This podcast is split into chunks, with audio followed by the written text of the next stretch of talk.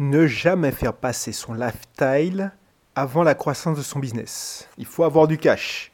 Bonjour, c'est Belrix. Alors, c'est pas mes paroles, c'est. Je tire ces paroles d'un milliardaire, de multimilliardaire, euh, qui donnait cette information, qui donnait ce conseil lors d'une conférence. Voilà. Et ça m'a fait réfléchir. Ça m'a fait réfléchir parce que je me suis dit, oui, effectivement, c'est pas con, c'est pas con du tout. Et je t'explique ça dans ce prochain numéro.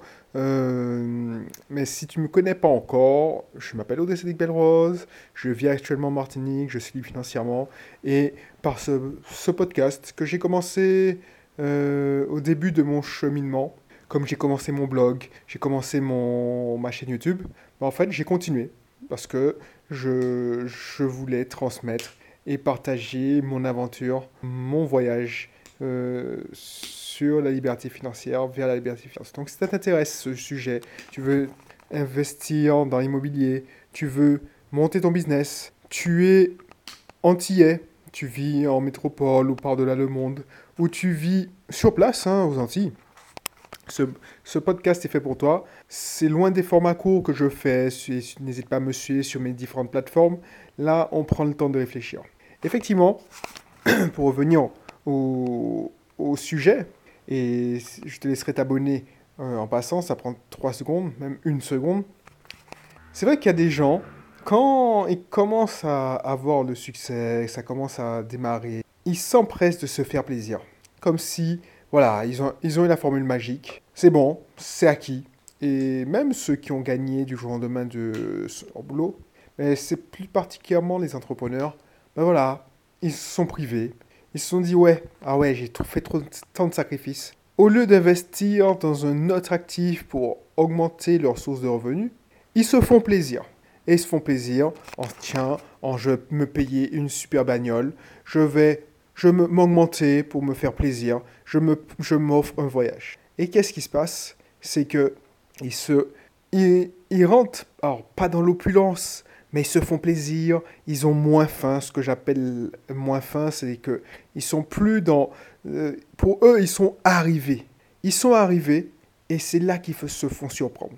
Parce que tout va très vite dans le business. Et je te vais raconter une histoire. C'est quand je suis euh, rentré en Martinique en 2015. J'ai basé toute ma stratégie marketing sur le référencement naturel. Le référencement naturel, c'est être premier pour schématiser sur Google. Donc, euh, on tape par exemple on tapait location vacances Martinique, on tombait sur mon site de location vacances et ça me permettait, alors entre autres, mais on tapait salle des fêtes, on tapait, j'avais quelques niches où ça me permettait d'être premier et de vendre les produits qui allaient avec. Donc du coup, je, me suis cru arriver. J'avais atteint mon objectif, effectivement. Hein.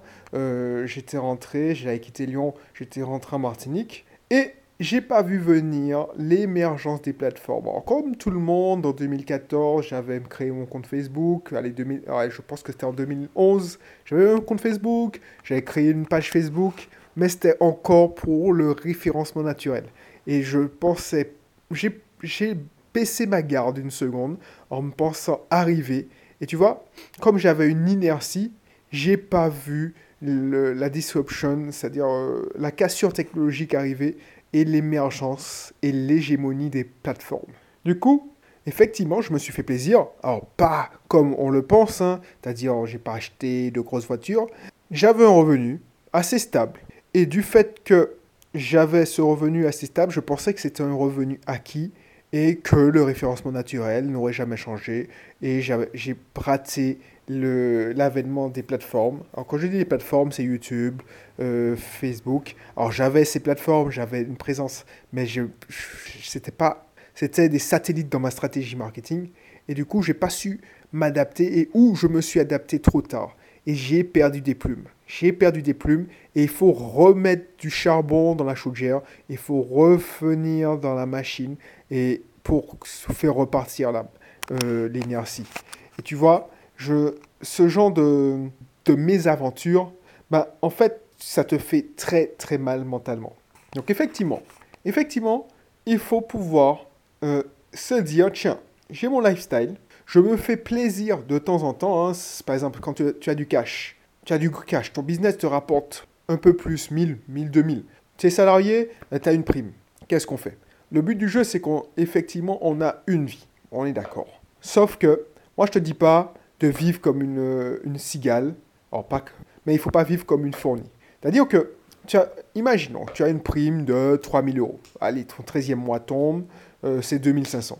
La plupart des gens vont consommer, vont, ou les plus prévoyants vont l'épargner. Moi, ce que je te dis, c'est au lieu, il y a pas, les deux solutions sont pas super bonnes. Je m'explique. Si tu l'épargnes, tu le mets sur un livret A, il va te rapporter que dalle. Il va être protégé contre l'inflation. Mais voilà, tu, tu épargnes contre les jours malheureux, mais si tu as, on dit que ouais, il faut avoir au moins 3 ou 4 mois de salaire, de revenus pour pouvoir venir. Mais 3 ou 4 mois de revenus, c'est que dalle. Ensuite, il y en a ceux qui vont dire oui, mais j'ai qu'une vie, je profite, je crame, euh, je me fais plaisir, je voyage, je me paye, euh, je, me paye des gadgets à la mode dont j'ai pas besoin, ou des fringues. Mais là aussi, toutes tes fringues que tu accumules ou tu te fais plaisir, une fois que c'est fini, voilà, parce que la plupart des gens, je ne suis pas un pro du shopping, mais j'ai l'impression que ce qui fait plaisir aux gens qui sont amateurs de shopping, c'est pas porter les fringues, mais c'est les chasser, les chercher. Moi, ce que je te conseille, et ça, c'est dans la vie de tous les jours, c'est au lieu de faire ça, effectivement, sur les 2500, tu alloues une partie, on va dire 40%, à te faire plaisir, parce qu'effectivement, on est là pour profiter de la vie. Mais au lieu d'épargner les 60 derniers pourcents, tu investis les 60 derniers, derniers pourcents. Alors quand tu, je dis investir, ne va pas mettre ça dans une assurance vie. Pour moi, c'est de l'investissement, mais non, c'est de l'épargne. Une assurance vie, c'est de l'épargne. Euh, ne va pas mettre ça investi. Et il n'y a pas mieux que l'immobilier. Alors tu me dire, ouais, mais bon, 60% de 1500 euros, ça augmente ton apport. C'est pour ça que quand tu épargnes pour prévoir les coûts durs de la vie, c'est pas la même chose que de stocker de l'argent pour pouvoir faire un gros investissement. Et c'est ce que je, j'essaie d'apprendre à mes enfants, parce que effectivement, ça c'était intuitif quand j'étais petit, c'est-à-dire que, bon, je te raconte ma vie, quand je voulais acheter un truc qui, était hyper important pour moi, je me souviens, euh, ma mère ne me donnait pas d'argent de poche, mais je trouvais des procédés, c'est-à-dire que au lieu de prendre le, taxi, parce qu'à l'époque on prenait le taxi collectif, c'est-à-dire une sorte de minibus, bah, au lieu de prendre le taxi collectif, et j'avais 5 francs pour prendre le taxi collectif, je j'épargnais 5 francs par 5 francs. Alors je te parle d'un truc qui est vraiment vieux. 5 hein. francs par 5 francs pour avoir l'équivalent de, de, la somme pour acheter le jeu vidéo. Donc je, je n'économisais pas pour, pour me faire plaisir, pour au cas où alors j'étais j'étais adolescent, enfin j'avais j'étais en cinquième. J'économisais même pas pour euh, me faire plaisir, euh, enfin me faire plaisir régulièrement. J'économisais pour un but. Alors oui, c'est un but de jeu vidéo, mais j'ai gardé ce réflexe. Et effectivement, quand je me suis mis à épargner, c'est pour acheter, par exemple, un, nouvel actif quand j'ai compris ce que c'était un actif. Donc c'est ce que je te conseille tant quand tu es particulier. Si tu veux, euh, tu as une prime, ou tu te dis, tiens, et c'est Kiyosaki, mais l'homme le plus riche de Babylone, on te dit de vivre avec 90% de tes revenus. Moi, je te conseille de vivre avec 60% de tes revenus. Si tu arrives avec 60% des revenus et tu stockes 40%, tu iras beaucoup plus vite. Et gagner de l'argent, garder son argent, c'est ce qui est difficile, et tu stockes pour multiplier ton argent. C'est pas de moi, hein, c'est Grant Cardone qui aime bien dire ça, mais je pense qu'il y avait d'autres personnes qui l'ont dit avant lui.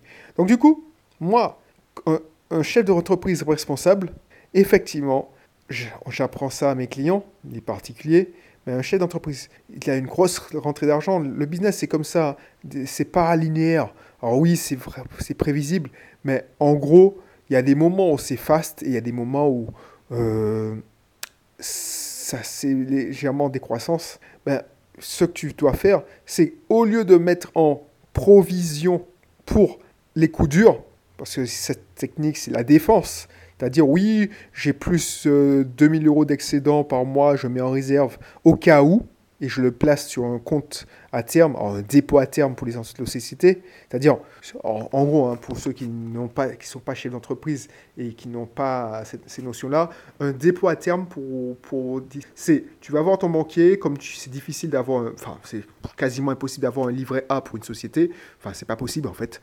Euh, il y a des solutions que tes banquiers disent, faites travailler votre trésorerie en déposant sur un compte bloqué.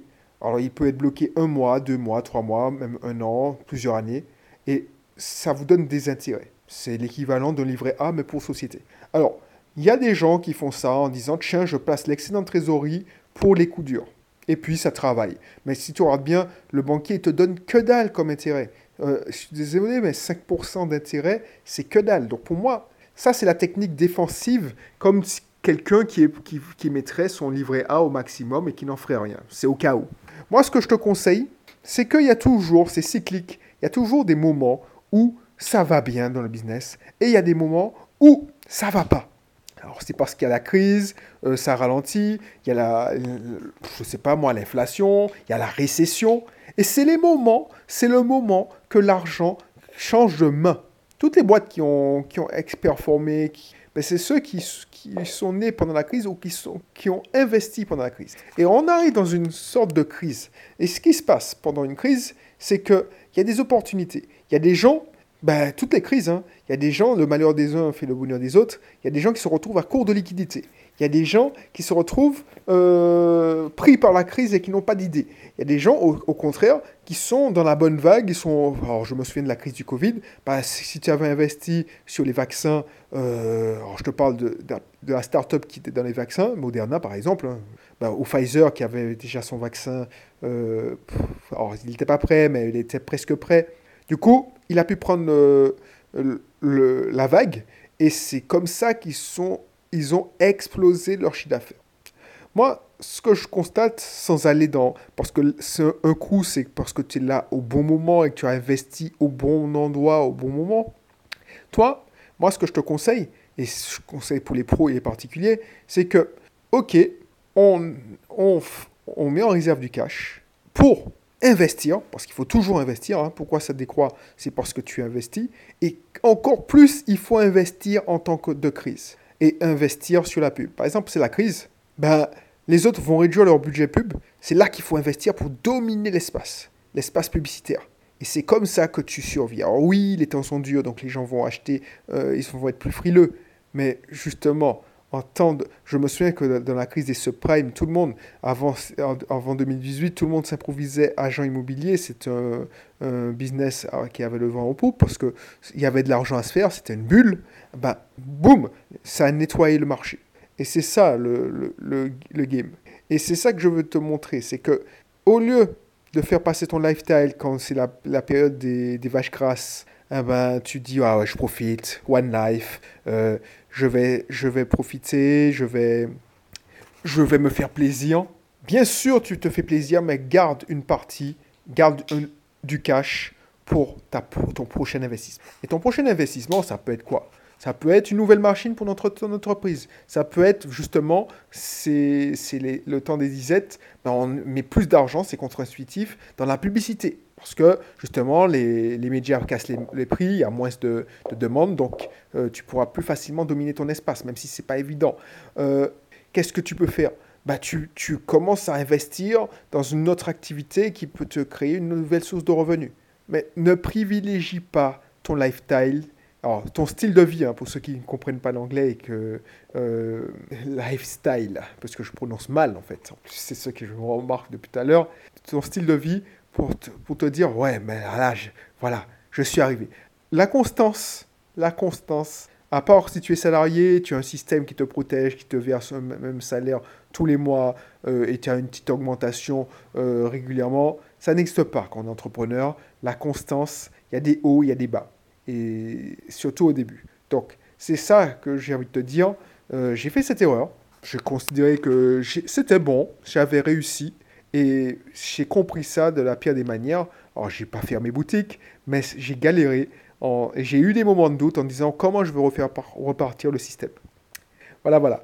Bon, ça c'est bien. C'était, je prends l'exemple de business, mais c'est le même exemple pour l'immobilier. Hein. Si tu, quand je vois mes clients, et c'est toujours s'adapter tout le temps. Le marché ne reste pas le même d'une année à l'autre. C'est-à-dire que euh, si tu, tu, fais du locatif ben, le marché change, les habitudes changent, les habitudes de consommation, il faut s'adapter. Donc, si tu as baissé ta garde et que tu dis, bon, je vais profiter pour, pour profiter de la vie, je voyage, toutes les petites vacances euh, avec les enfants, et puis tu, pas, tu ne surveilles pas ton business, alors tu vas pas avoir les effets tout de suite, mais euh, tôt ou tard, tu vas voir que ton, tes revenus vont baisser. Et ton réflexe, là, c'est de baisser le loyer pour, pour relouer au plus vite. Et au lieu de mettre de l'argent de côté pour investir, et investir c'est quoi? Ah ben, euh, Maintenir ton bien, faire des travaux, ben, toi tu vas te retrouver, ah merde, j'ai pas d'argent parce que j'ai consommé pour me faire plaisir. Et du coup, quand je dois faire des travaux, je dois faire un petit coup de peinture, soit je le fais tout seul, moi-même, et c'est vraiment chiant parce que je perds beaucoup de temps et de l'énergie, soit je ne le fais pas et je le loue comme ça, quitte à baisser le loyer. Et à force de baisser le loyer, ah ben, j'ai vu pas mal de personnes qui ont vendu des immeubles dans un piteux état, limite il fallait le démolir, et ils ont vendu à vil prix parce qu'ils n'avaient pas entretenu pendant 20 ans, 25 ans leur, leur bien. Donc du coup, c'était horrible. Voilà, c'est ça la leçon d'aujourd'hui. Et c'est pour ça que ça fait tilt, parce que je me dis, oui, effectivement, si un multimilliardaire dit oui, il faut garder du cash pour investir au moment, surtout dans les moments difficiles, si un milliard le, dit, moi, mon niveau, je peux le faire. Et toi aussi, d'ailleurs. Voilà. Donc, n'hésite pas, n'hésite pas. Euh, envoie-moi des commentaires. Inscris-toi aussi dans un de mes webinaires une de mes formations, tu vas saisir ton email, peut-être que quelqu'un de mon équipe va te contacter, tu, pourras peut-être discuter avec moi, mais en tout cas tu feras partie de mes contacts et c'est le meilleur moyen de pouvoir échanger de vive voix ou pendant une de mes conférences. Voilà, voilà, allez, je te dis à bientôt, d'ici là, porte-toi bien.